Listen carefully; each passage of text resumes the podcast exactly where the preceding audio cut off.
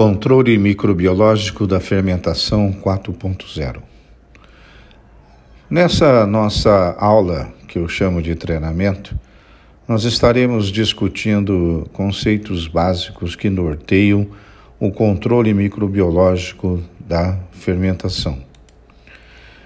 Nós sabemos que as bactérias aprimoram seus mecanismos de defesa Enquanto nós não sabemos dosar produtos, e o pior, insistimos em não fazer os devidos estudos de suas eficiências, levando-se em consideração a quantificação exata desta população bacteriana contaminante, dosando dessa forma produtos antimicrobianos sem a mínima responsabilidade. Sabemos também que o rendimento da fermentação ela é uma determinada pela unidade de etanol obtida ao final da produção a partir de uma unidade em massa de substrato, seja sacarose ou amido do milho, que foi adicionado no início. E a produtividade e o rendimento expresso em função de um tempo de fermentação em uma relação entre exatamente o que entra em termos de BRICS, ou seja, a mesma quantidade de matéria-prima, e o que sai, que é a produção de etanol. O controle microbiológico na fermentação de etanol e interligado com o controle microbiológico na produção desse etanol, nós precisamos, sem dúvida nenhuma, tomarmos uma série de cuidados. Primeiro, a compreensão inadequada ou incompleta dos termos básicos do controle microbiológico por métodos químicos ou físicos no campo da microbiologia, seja ela humana, animal, industrial e ambiental, podem levar a erros básicos de como proceder. Controle microbiológico da fermentação nós precisamos monitorar as bactérias e leveduras nativas que entram em nossos processos industriais em plantas industriais de etanol. Na fermentação de produção de etanol, existe um microbiota contaminante bem diversificado entre leveduras nativas e bactérias fermentadoras que são carreadas do campo para o nosso processo de forma contínua. Daí, a necessidade de monitorarmos nosso processo com muito critério. Nessa nossa aula, ou nesse nosso treinamento de controle microbiológico, eh, estaremos pensando nas contaminações bacterianas do nosso processo, em especial na sua população contaminante, e correlacionarmos esta população com a das leveduras padrões que inoculamos no nosso processo.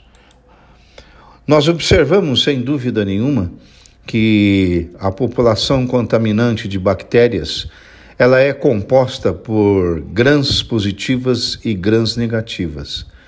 Pela metodologia básica para se fazer o primeiro passo em diagnóstico de uma população bacteriana contaminante, nós precisamos fazer a coloração de grã que queremos estudar então esse microbiota. A importância de usarmos rotineiramente essa metodologia da coloração de grã e que ela nos indica quando fazemos uso de um determinado antimicrobiano, principalmente quando ele tem ação específica.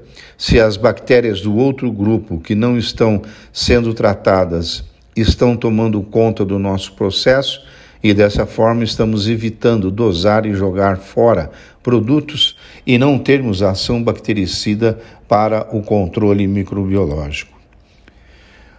O, o, importante que a gente vê no nosso setor sucoenergético e que ficou enraizado é que até então nós não estávamos tratando esse, essa nossa contaminação bacteriana do processo de fermentação sobre a visão de população bacteriana.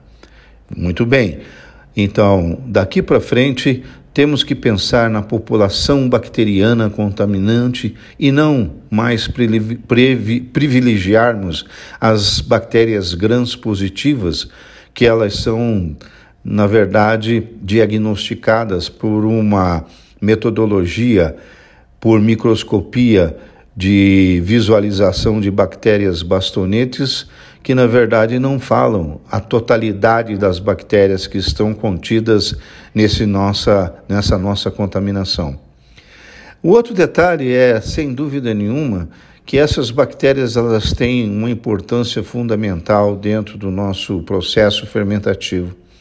Primeiro, se nós estivermos falando de bactérias gram positivas, elas são produtoras de ácido lático, principalmente os bastonetes, né, que são contados por essa microscopia por bastonete, que não é uma metodologia validada, como é o caso específico de placamentos e do kit MC. E esse ácido lático, ele com certeza absoluta, ele tem uma importância fundamental, porque ele em contato com essas nossas leveduras padrões, eles acabam intoxicando essas nossas leveduras e até mesmo podendo levá-las à morte. Como consequência, é, nós temos um rendimento prejudicado em termos de produção de etanol. E o outro grupo que também tem uma importância fundamental são as bactérias do grupo grãs é, grãs negativas, onde nós podemos encontrar, antes de mais nada, as bactérias do gênero Acetobacter, que nada mais, nada menos são aquelas responsáveis em pegar o etanol e transformar esse álcool em ácido acético, ou seja, o famoso vinagre. Muito bom. Uma das perguntas que nós podemos fazer dentro dessa nossa conversa, né, é esse questionamento interessante para todos. Por que fazer um controle microbiológico? Hã? O que, que essas bactérias causam no nosso processo fermentativo? Quais são as atitudes de controle microbiológico nas usinas de açúcar e álcool? E quais as metodologias para se quantificar esse microbiota contaminante em tempo hábil para, se ter, para termos uma medida corretiva.